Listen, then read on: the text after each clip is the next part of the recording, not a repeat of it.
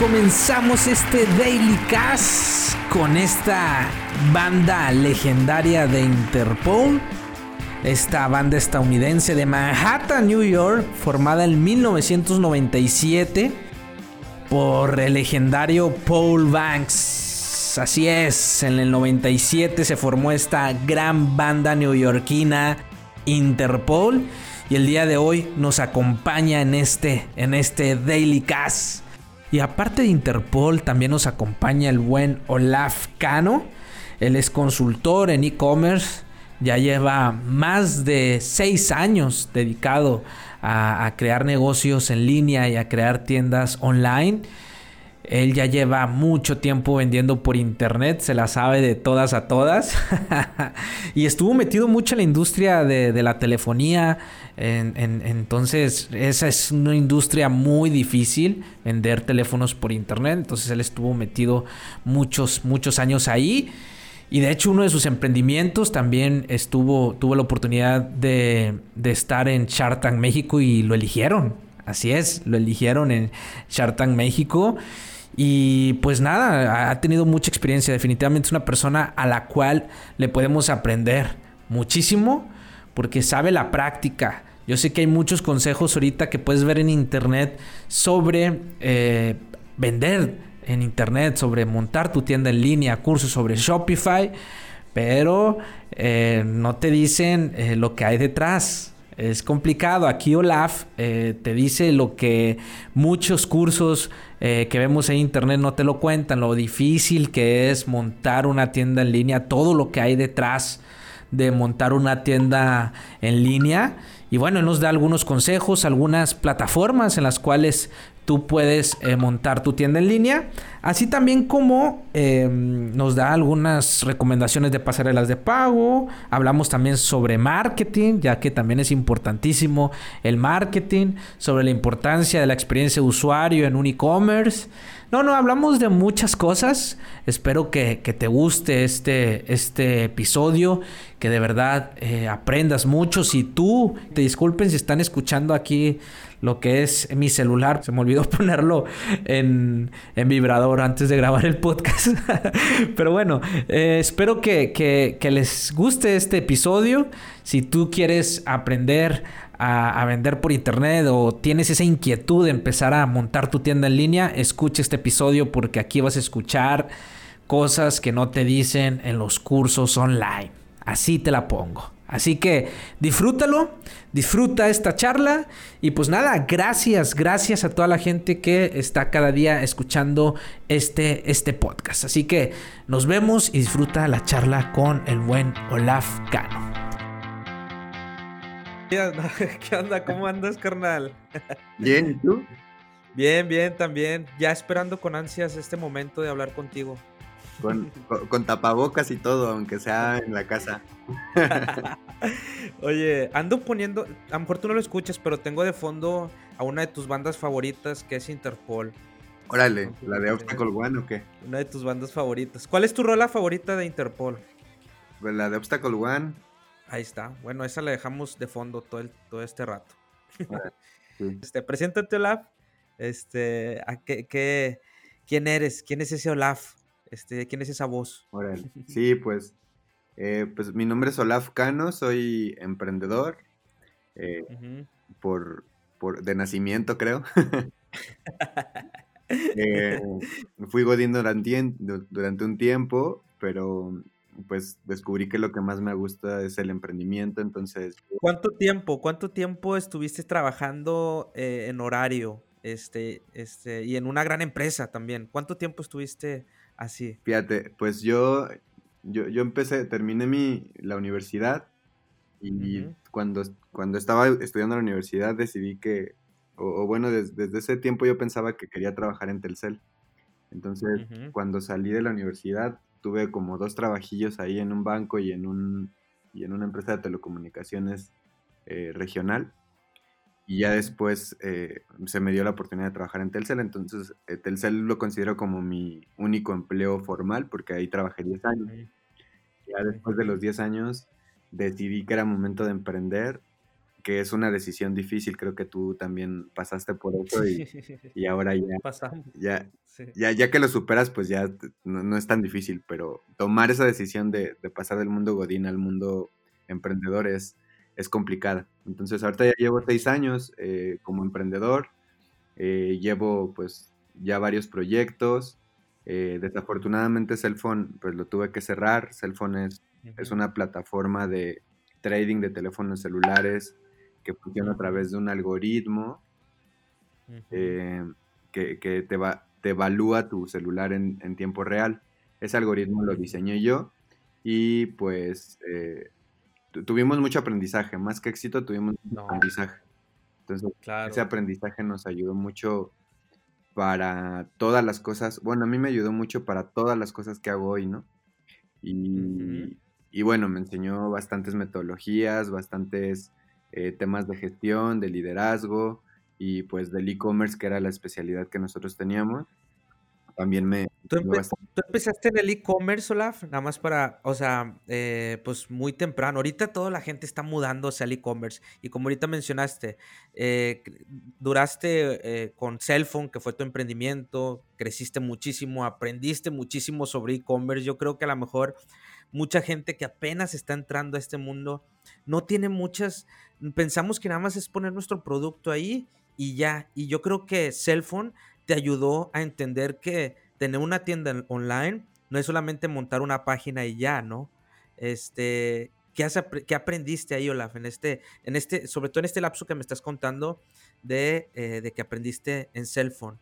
Este, que te ayudó a crecer muchísimo, metodologías, pero así para la gente sobre todo que no, no tiene en cuenta que ahorita todos están mudando e-commerce y todo sí, y hay muchos cursos de que ponte a vender tu producto en online y estas cosas, eh, tú sabes que eso no, no es así, ¿verdad? O sea, no es como así tener un negocio. ¿Qué te dejó de los grandes aprendizajes el e-commerce, el, estar muchos años ahí eh, vendiendo online por tu marketplace? Sí, bueno, el, tema del e-commerce es, es, complejo, es, no, son enchiladas como hoy mucha gente le, les aconseja, ¿no? De eh, abre tu tienda online y ponte a vender. Ojalá, todo fuera como eso, ¿no? Lo primero que debes entender es que, eh, que es, lo mismo que allá afuera, es lo mismo que el offline. Abres una tienda en tu calle, en una esquina, en un lugar X, y, pues requieres entender el mercado. Entonces, eres un puntito más, de un, un granito más de arena dentro de una playa inmensa de cientos y miles y millones de comercios a nivel mundial en Internet, ¿no? Porque al final el Internet eh, puede traspasar las fronteras. Entonces, debes identificar que, eres un puntito más. Y después creo que lo que debes de saber es si, es, si en realidad estás haciendo e-commerce o estás vendiendo en plataformas eh, o redes sociales. Entonces, vender en Facebook no es vender en e-commerce. El, el, Facebook no es un e-commerce.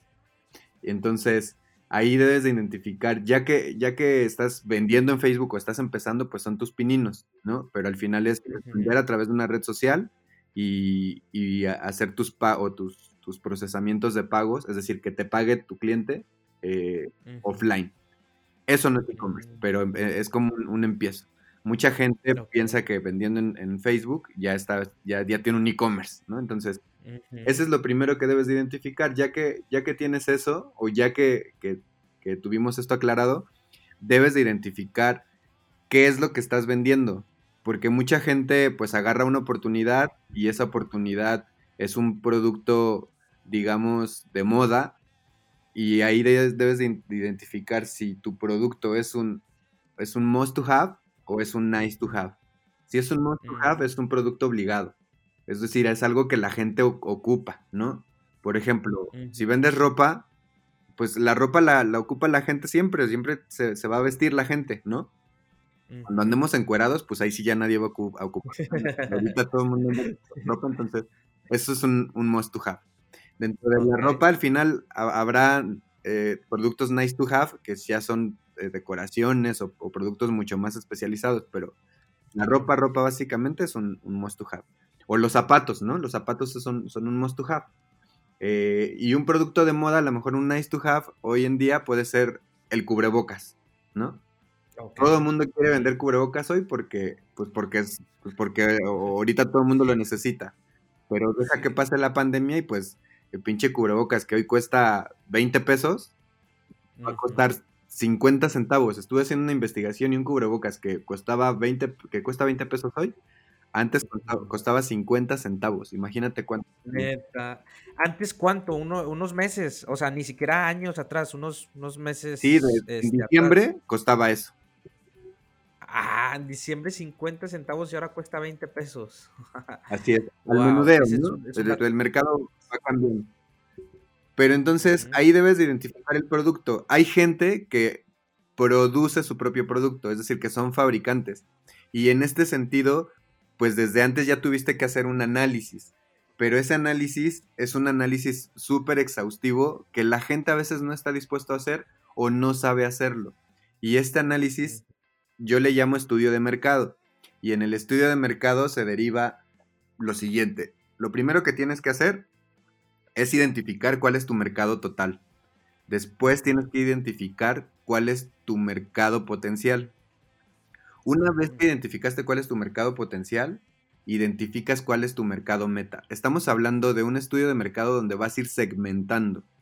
Y esta segmentación tiene que llegar hasta lo más básico que es un concepto relativamente nuevo, que bueno, yo lo empecé a escuchar hace tres años más o menos, pero que hoy está un poquito más de moda, más en el tema del emprendimiento digital.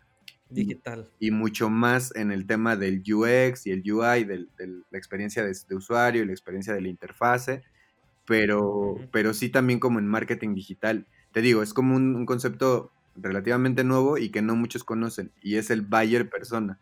Entonces, tu segmentación o tu estudio de mercado antes llegaba hasta el mercado meta y el mercado meta te identificaba como una audiencia con ciertos parámetros o ciertas características, pero era una audiencia global, es decir, una audiencia que abarcaba muchos. Tu mercado meta normalmente está descrito como, ah, pues son hombres y mujeres entre 20 y 45 años, de clase media, eh, y como estas cosas muy generales, ¿no? Entonces, después del mercado meta, viene una segmentación mucho más específica que ya tiene que ver casi casi con un estudio antropológico, sociológico y psicológico. Es decir, vas a identificar quién es tu cliente, le vas a poner un nombre, le vas a poner una edad específica, no un rango de edad.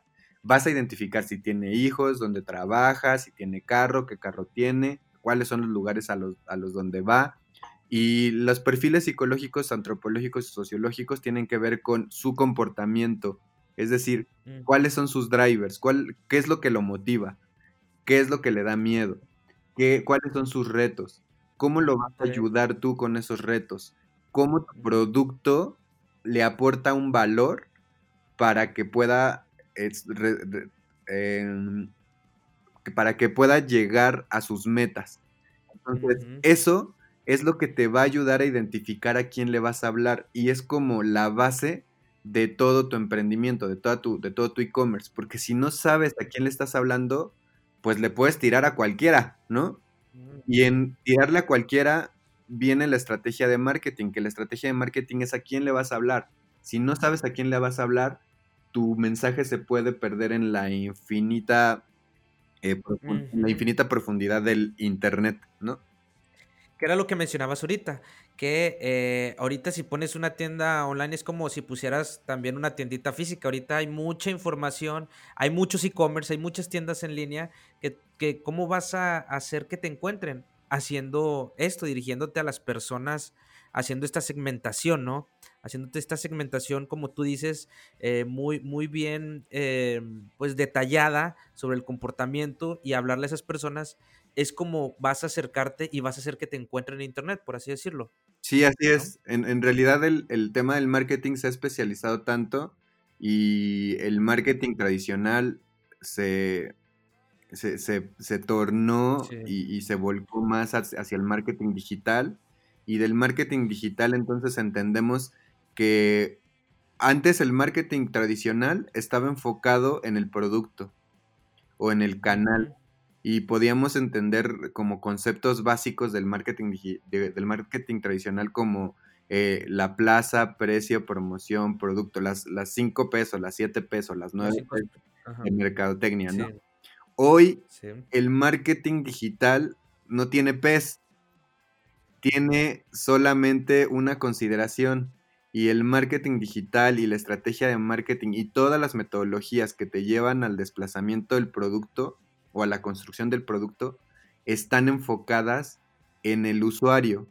Entonces, todo, lo que, todo lo que se construye hoy está enfocado al usuario. Por eso hace tanto sentido segmentar hasta el nivel más básico para llegar a tu buyer persona, porque de ahí se construye todo.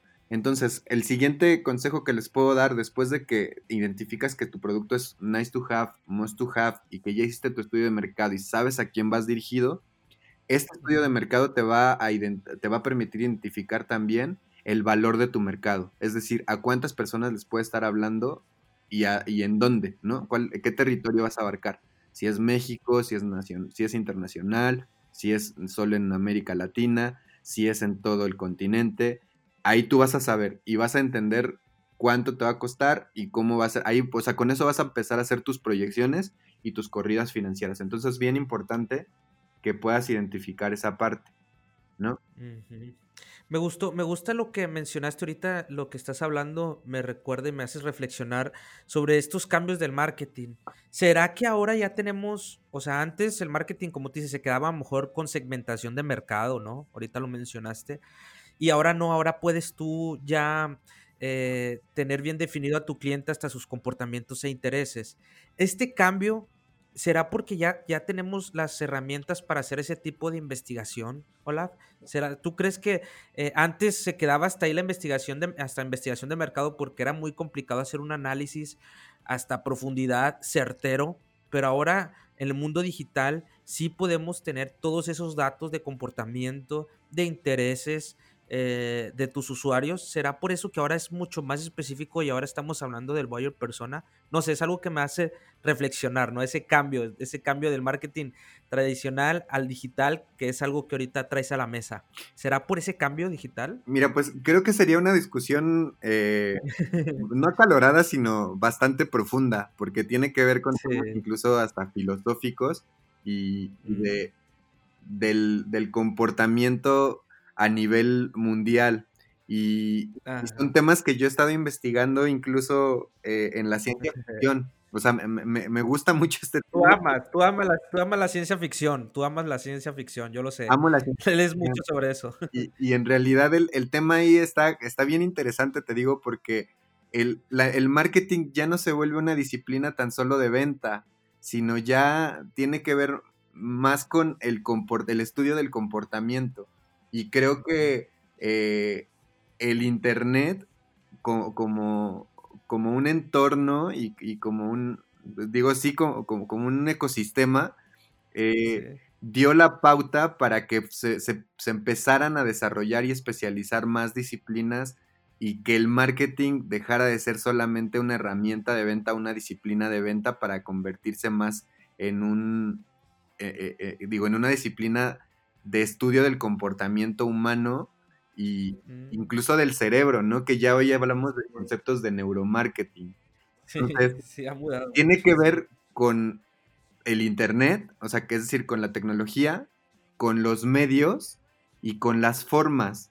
Es decir, antes no había plataformas, ¿no? Entonces, la forma en la que llega el mensaje al consumidor es diferente de la que llegaba antes. Antes eh, se estudiaba la, semiótica, ¿no? Y, en los 80s, 90s, cuando se dio este boom de, la mercadotecnia, y, es algo, bueno, desde los 60s, 70s, ¿no?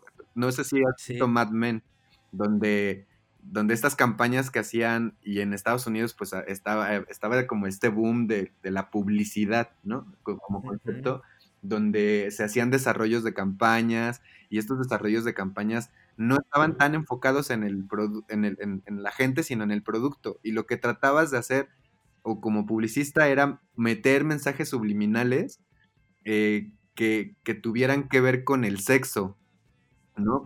Con, falos, porque al final también tiene que ver con, con esta coyuntura que hoy vivimos, que es el, el, el, equilibrio de las energías entre lo masculino y lo femenino, ¿no? Antes todo era, digo, todo sigue siendo como un sistema patriarcal donde todo tiene un masculino o todo está pensado en masculino y donde las formas fálicas eh, representaban la incitación al sexo y era lo que la gente pensaba que vendía.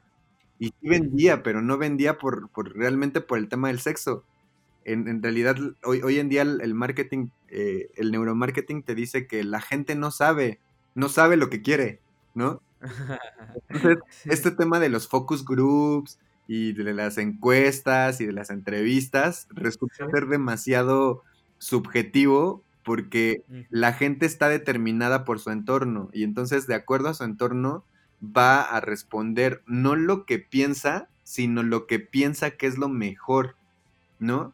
Porque se siente juzgada. Entonces, si estás en un grupo, vas a responder para caerle bien a los demás, porque es parte de, este estudio del, del, neuromarketing y del comportamiento primitivo reptiliano, ¿no? Sí. Que es la adaptación, que es la sobrevivencia y que es pertenecer a un grupo. Entonces, cuando estás dentro de un grupo, tratas de pertenecer y quedar bien. Y entonces estos focus group resultan ser totalmente un fiasco cuando te das cuenta que la gente está, está, está respondiendo con respuestas condicionadas. Entonces, volviendo a tu pregunta, yo creo que sí, el marketing eh, ha cambiado y, y, lo ha determinado el medio que es el Internet, o sea, el medio por el cual entregas el, producto o el mensaje, y, el fondo, que es decir, es el análisis del consumidor, por eso es que te decía que hoy todas las disciplinas, estas disciplinas como en las que tú estás metido, bien metidazo, que son el UX y el UI, pues te dicen básicamente eso, ¿no? Piensa en el usuario, piensa en qué es lo que el usuario quiere y facilítale todo al grado de que con uno, dos o tres clics tenga todo lo que necesita, ¿no? y ahí es donde iba mi, otro consejo, que es construye un sitio. Identificaste que ya tu producto es un nice to have o un must to have. Si es de oportunidad, yo te diría, no, no vale la pena construir un sitio. Hay plataformas. Entonces te puedes meter a Mercado Libre, a Segunda Mano, a Amazon, al Marketplace de Facebook y listo, con eso puedes empezar y te puedes foguear para que tu producto, que es un nice to have, que es un producto de oportunidad, se pueda vender. Cuando acabe la, temporada de ese producto, pues te buscas otro a través de ciertas herramientas de internet que te dice cuáles son las tendencias, ¿no? Cuáles son las tendencias en productos. Y entonces ahí tienes oportunidad incluso de hasta importar o de hacer dropshipping o de o de hacer producción propia, como quieras, ¿no? O sea, hay varias, varias formas en las que puedes empezar a vender productos en Internet. Ya que identificaste que tu producto es un must to have y que va a tener, o que va a perdurar en el tiempo, entonces ya estás listo para tener un, sitio web, una página. Y esta página, ahí es donde va mi recomendación eh, más específica. Procura que esta página sea construida por ti o por un experto si la construyes tú, te vas a tardar más. Vas a gastar menos, pero te vas a tardar más. Entonces ahí depende de cuál es tu objetivo. Si tú vas pian pianito, de a poco a poquito, está bien, entonces hazlo tú. Y hay un buen de cursos que te pueden ayudar a hacerlo tú mismo, ¿no? Yo incluso tengo algunos videos donde te digo cómo hacerlo. Es muy fácil. Ahí, por ejemplo, nada más para poner eh, ahí paréntesis, ahí, por ejemplo, ya estás diciendo, puedes mudar o puedes ir testeando primero, ahorita nada más para, para, recopilar. Primero puedes venderlo, pero que te paguen eh, eh, offline. Dijiste, ahí sí se puede empezar, al inicio dijiste eso. Después también puedes vender en estos marketplaces, en, en Amazon, Mercado Libre, este, y todos estos marketplaces que existen. Y luego ya que, que, que, descubras lo que mencionaste ahorita, que es tu Most to Have, ahora sí te puedes mudar a lo mejor a una tienda eh, ya tuya, personalizada, pero ahí tú, dime si estoy en lo correcto, también a lo mejor se me van algunos puntos, pero aquí también tú recomiendas Shopify y todas estas herramientas que ya puedes tú crear tu tienda en línea un poquito más personalizada o, no. Justo, justo iba a eso, era, era lo, que, lo que iba a recomendar. el tema con el sitio es que lo puedes construir tú, aunque no tengas conocimientos de, de programación o, de algoritmos o de todas estas cosas, ¿no? Eh, no necesitas saber, lo único que necesitas saber es, eh, escuchar y, tener paciencia. Eh, ¿Por qué? Porque, porque no necesitas un sitio, o sea, no, necesitas un sitio de cero. Hoy en día hay tantas herramientas para un e-commerce que sería ilógico tener un sitio propio, un sitio con código propio. Y te voy a hablar de inversiones. Por un sitio de código propio estarías invirtiendo entre un millón, un millón punto cinco, hasta dos millones si, si tienes ciertas funcionalidades específicas, ¿no? También te puedes invertir eso en un sitio que ya está creado, es decir, en un e-commerce con, plataformas eh, que se le llama CMS. El CMS es el Content Manager System, ¿no? Y estos CMS son los de los que hablas. Shopify, Magento, BigCommerce, WooCommerce, Wix, eh, Squarespace, todos tienen módulos de e-commerce. ¿Cuáles te recomiendo yo? Shopify, facilísimo, pan comido. Eh, WooCommerce, un poquito más complejo porque está en WordPress y ahí tiene ciertas especificaciones. Si lo haces en WordPress.com, si lo haces en WordPress.org, eh, el, el, servidor pues al final lo tienes que contratar y tienes que configurar algunas cosas. Es un poquito más complejo, pero siento que es un poquito más fácil de manejar. ¿Por qué? Porque el código es código abierto, es, es open source. Y en, en Shopify tienen un código propio, que el código eh, que, utilizan es Liquid, se llama. Es, es el lenguaje de programación que ellos tienen. Entonces, si quieres hacer algunas adecuaciones en tu sitio, eso ya es después, pero si quieres hacer unas adecuaciones, ya, lo, ya tendrás que contratar a un experto en Liquid para que te pueda hacer estas funcionalidades que tú quieres. Ok. Entonces, la recomendación es tal cual, construye un sitio web CMS, Customer Manager System, sin que inviertas en un, eh, en un desarrollo propio. ¿Por qué? Porque imagínate, los e-commerce más, eh, más fregones, bueno, no los más fregones, pero más profesionales como tiendas de Liverpool o de Palacio de Hierro, están, están montadas sobre un CMS. ¿Por qué quisieras tú tener un código propio cuando hay una plataforma o plataformas que ya tienen todos los módulos prediseñados? Exacto. te facilitan toda la vida. Eso es lo primero que tienes que hacer. Ya que tienes un CMS y estás teniendo tus primeras ventitas y todo eso, entonces ahí es donde vas a ocupar lo, primero que te dije, que es tu estudio de mercado, vas a jalar a tu buyer persona y entonces identificando quién es tu buyer persona, vas a poder construir tu sitio de acuerdo al user experience. Y en esa parte, pues tú tienes muchísima más experiencia. Exacto, aquí que, realmente sea una experiencia buena, eh, eh, tu, tienda en línea. Es como, por ejemplo, cuando alguien llega, volvemos, me gusta como el ejemplo que tú también pusiste al inicio, como si fuera tu tienda física, ¿no? Pues quieres que lleguen y que, que realmente sea una experiencia muy padre, que te atiendan bien, que sea rápido el servicio. Bueno, eso mismo traducido al, digital, a tu tienda en línea, pues si es que la gente entra a tu tienda en línea, lo atienden bien, sepa dónde, eh, rápido, si tiene dudas, dónde contactarse, eh, que sea fácil de pagar, ¿no? O sea, esa experiencia en el mundo físico que queremos, también lo podemos trasladar al mundo digital y, eso es lo que hablas, ¿no? La experiencia, la experiencia que sea fácil de comprar este, y que el usuario sea sencillo de comprar, ¿no? Ahí en tu tienda en línea. Sí, es un poquito el ejemplo que podríamos poner haciendo un comparativo del Oxxo. Ándale, sí. La tienda de la esquina, la tienda de tu barrio. Ajá.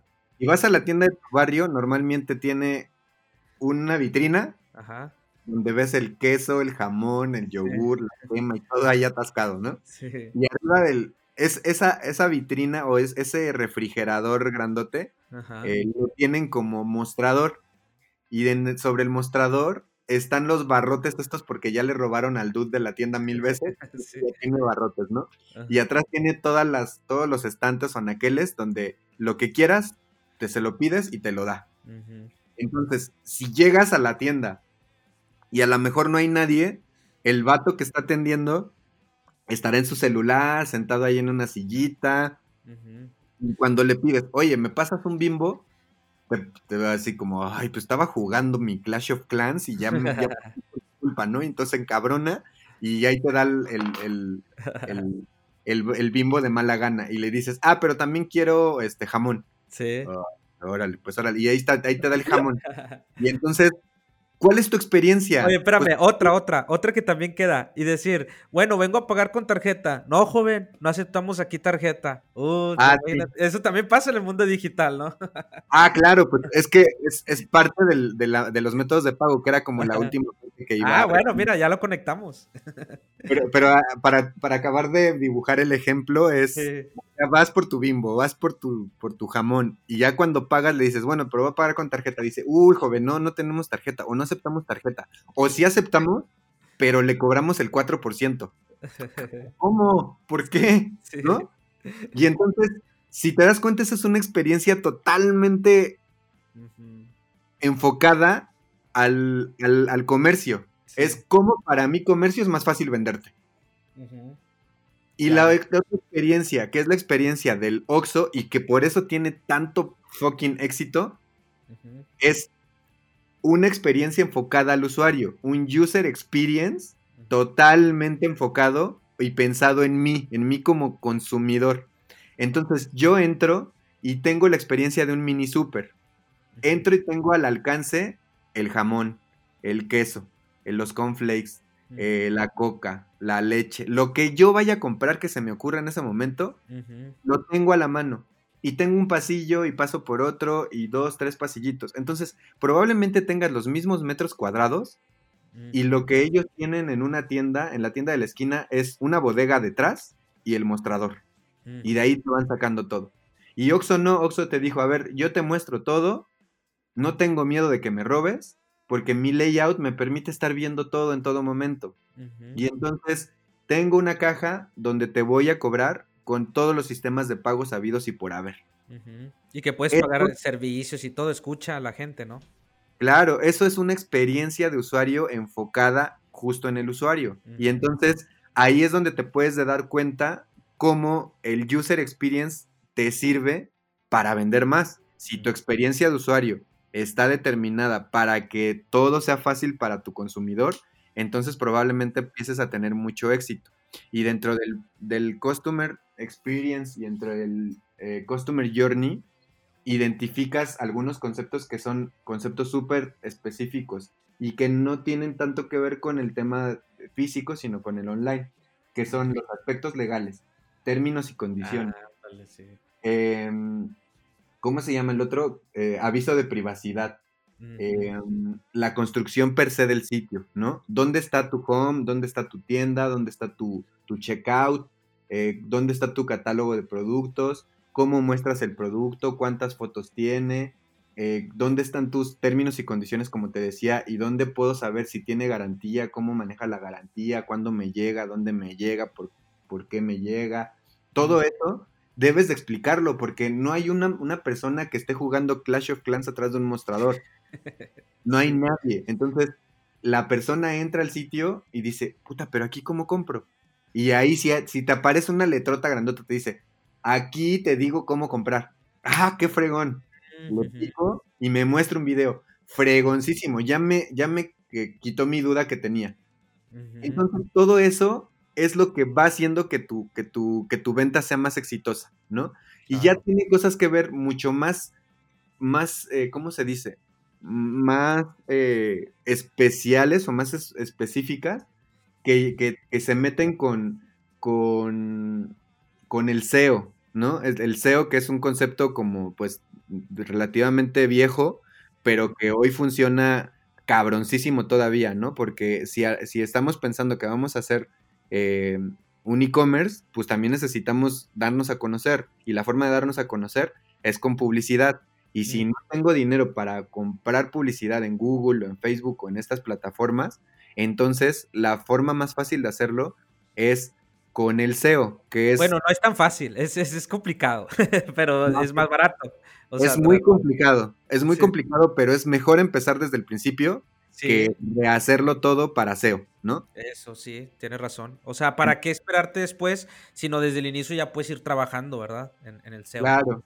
Y también lo puedes identificar tú, digo, ya hay, o sea, yo, yo pienso que de las carreras que vienen, eh, vienen especialidades que tienen que ver con el análisis de datos, o sea, con el data analyst, y otra es el SEO analyst.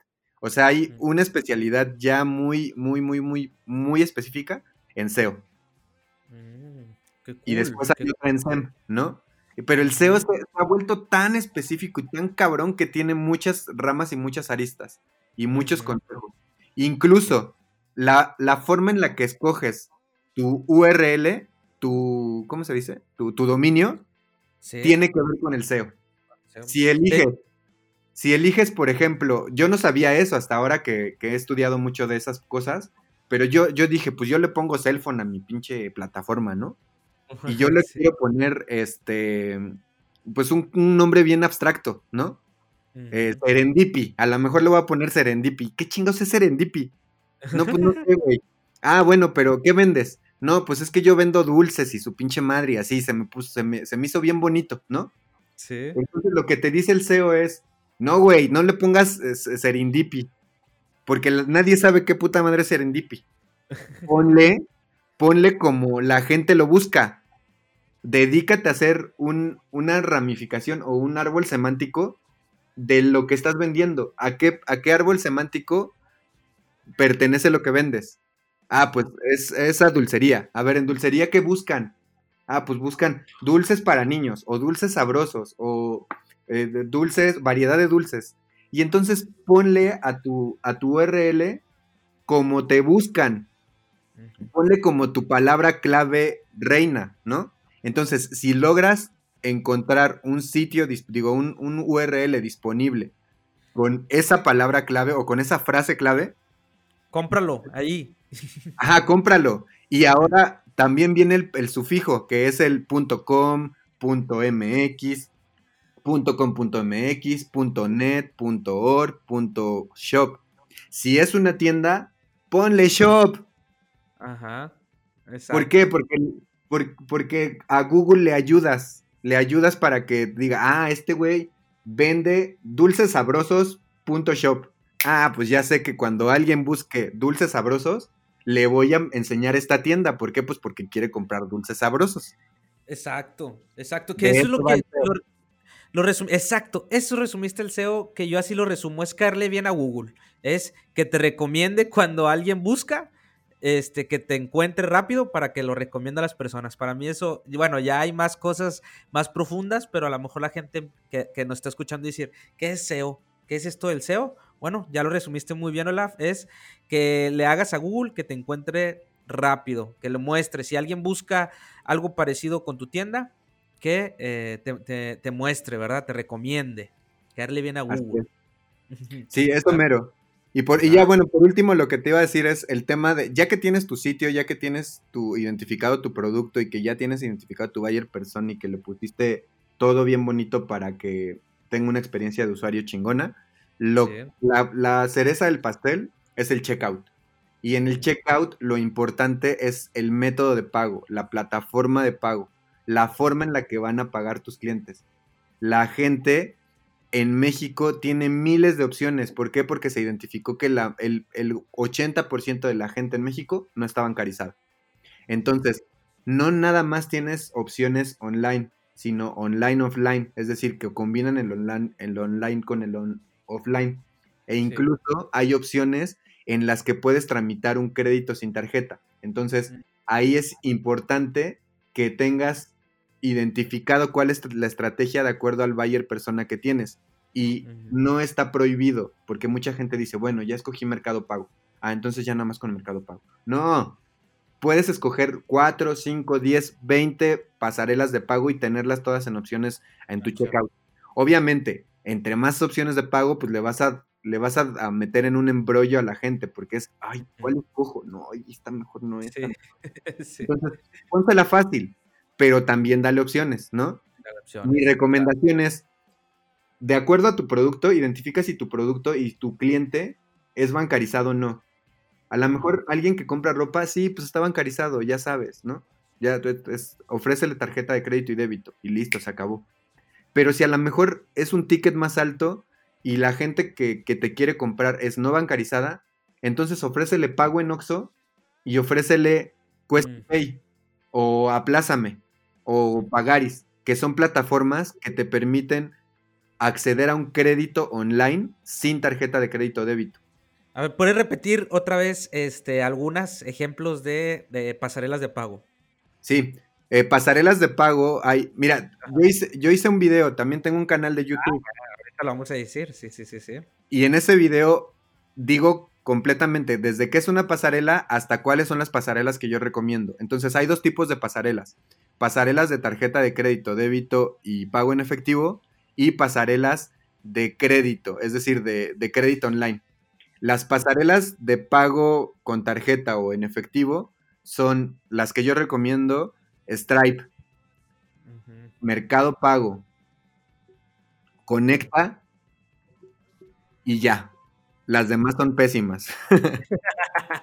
y vaya que tú sí, sí, sí probaste muchísimas. Todas, todas las he probado, por eso es que te digo. Entonces, las mejores que yo conozco son Stripe, Mercado Pago y Conecta. Y las otras son las de, las de, ¿cómo se llama? las de crédito online. Ahí vas a utilizar Quesky Pay, Aplázame o Pagaris. Cualquiera de las tres tiene ciertas especificaciones.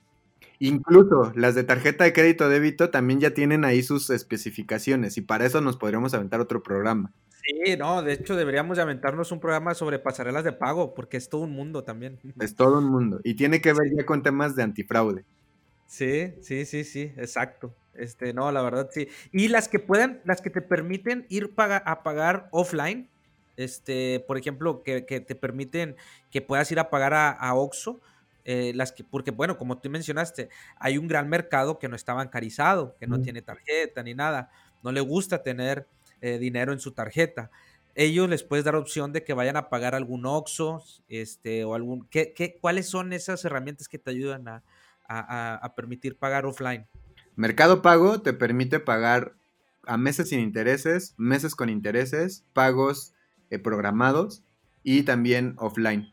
Es decir, en, tiendas como Seven, farmacias del ahorro, eh, farmacias de Guadalajara y todas las farmacias sabidas y por haber, que hoy se convirtieron como Oxos. Y eh, Conecta tiene la opción de OxoPay. Entonces, en Conecta le dices, quiero pagar con Oxo, imprimes tu papelito, eh, ese papelito lo pones en el Oxo, te lo escanean, y, o si no, la clave la apuntas, apuntan la clave, te dicen, son tantos pesos, señor. Ya pagas tantos pesos, pagas una comisión de nueve pesitos, que la verdad es muy barata, y, listo, así es como puedes pagar. Va, esto es importantísimo porque como ahorita hablamos en el ejemplo, sí, ya elegiste todo, elegiste lo que te quieres llevar. Es bien molestoso eso, ¿no? Eh, cuando vas a una tienda, no, señor, en el Oxxo, que ahorita pusimos de ejemplo al Oxxo por muchas cosas positivas, pero también tiene demasiadas cosas negativas. Pero eh, este, cuando vas y, hiciste fila, batallaste tanto para elegir y luego cuando vas a pagar, no hay sistema o no, no aceptamos esa tarjeta, es muy molesto. Imagínate, lo misma experiencia en tu página, por eso es muy importante, por eso deberíamos, bueno, que vean tus videos de pasarelas de pago, que sigan tu contenido porque tú das muchos consejos este, y que te contacten, ¿verdad, Olaf? Este, ahorita al final vas a, dar tus redes sociales donde te pueden contactar por si tienen más dudas, porque bueno, tú eres el crack en esto. Te iba a decir, no, no, no es que sea de Don Chinguetas, pero sí le sé, algo le sé, ¿no? Digo, seis años de experiencia te, te, te, dan, te dan eh, cierta, cierto conocimiento, entonces sí, sí tengo conocimiento y, y con gusto. Algo muy padre, Olaf, algo muy padre, pero nada más para decirte, para que no se te olvide. Tú también has crecido con estas herramientas que me, que me has, que me mencionaste ahorita. Por ejemplo, tú has ayudado, por ejemplo, a Quesky Pay. Eh, tú estresas el sistema, tú tienes contacto con ellos, cómo las utilizas, te eligen a ti para que tú las pruebes, tú los estresas en el sistema cuando decimos a, has crecido también y has ayudado a crecer a estas herramientas que me mencionas ahorita.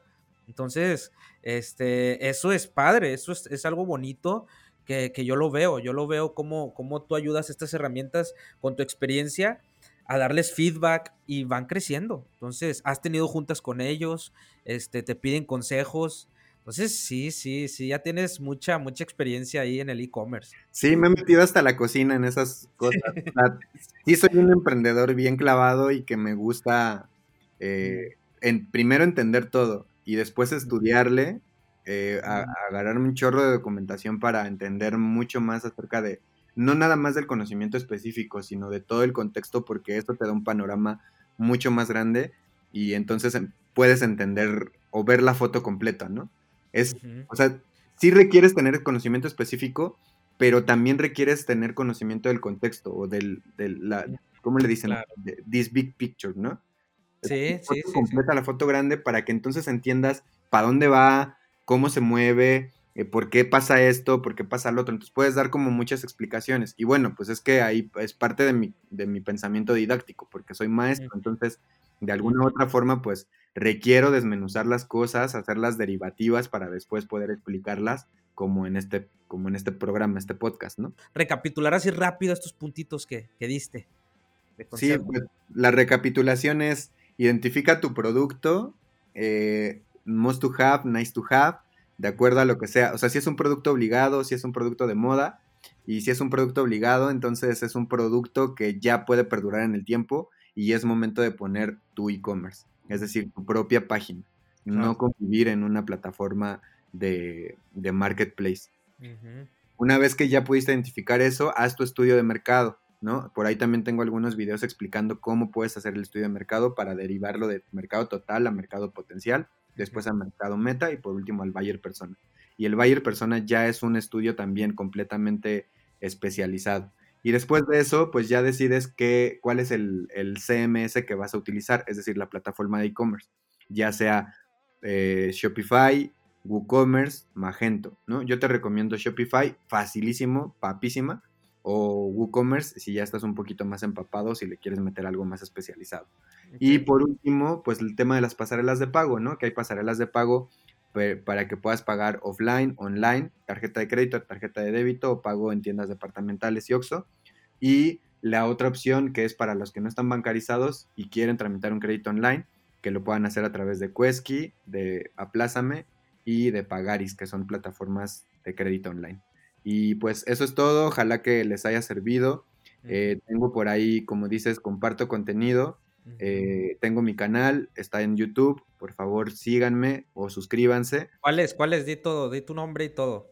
Es Olaf Cano, así tal cual. se meten a YouTube, le ponen Olaf Cano. Y... Por una F, Olaf, O-L-A-F, Cano, así como se escucha, Así es, O-L-A-F, C-A-N-O.